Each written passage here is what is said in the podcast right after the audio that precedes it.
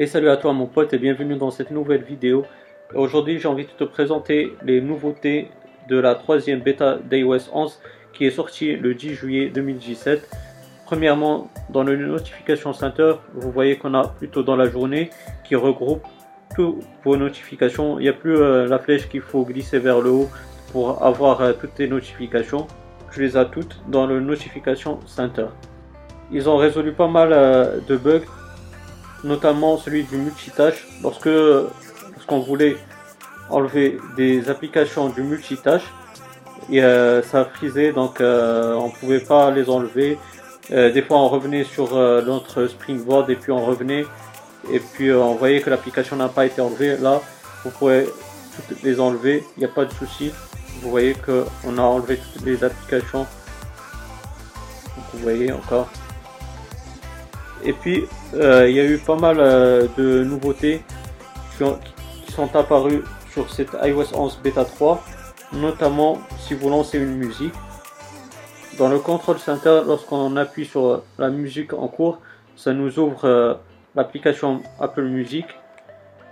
Donc cette chose-là, elle était sur iOS 10 et puis ils l'ont enlevé dans iOS 11 Beta 1 et 2. Maintenant, elle est réapparue sur iOS 11 Beta 3.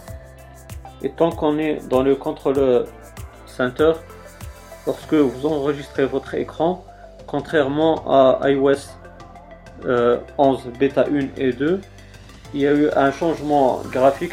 Donc, euh, comme tu peux le voir, bah, le bandeau bleu, il prend seulement la place euh, de la barre de statut ça ne fait pas une grosse barre, c'est un petit changement graphique.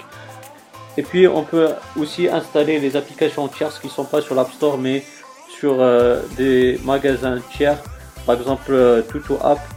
Donc euh, j'ai remarqué que par exemple Pokémon Go ne s'installait pas sur Tuto App, ça me fait une application blanche assez dégueulasse et que ça ne s'ouvrait pas.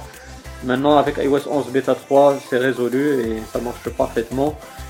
Et puis euh, le seul problème que j'ai trouvé sur ce nouveau iOS 11 Beta 3 c'est pour les pays francophones euh, malheureusement là dans les réglages vous voyez que c'est mal traduit. Il y a des sections qui sont en français mais beaucoup sont en anglais comme vous pouvez le voir.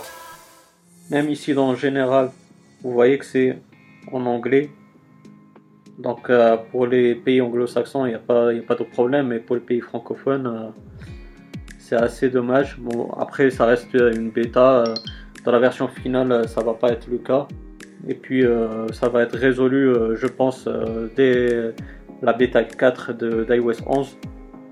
Mais après, il y a ce problème-là.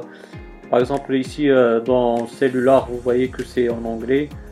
Donc, dès que vous êtes dans les réglages de votre data, vous voyez que ça devient en français et puis en anglais. C'est assez mal traduit cette application en réglage.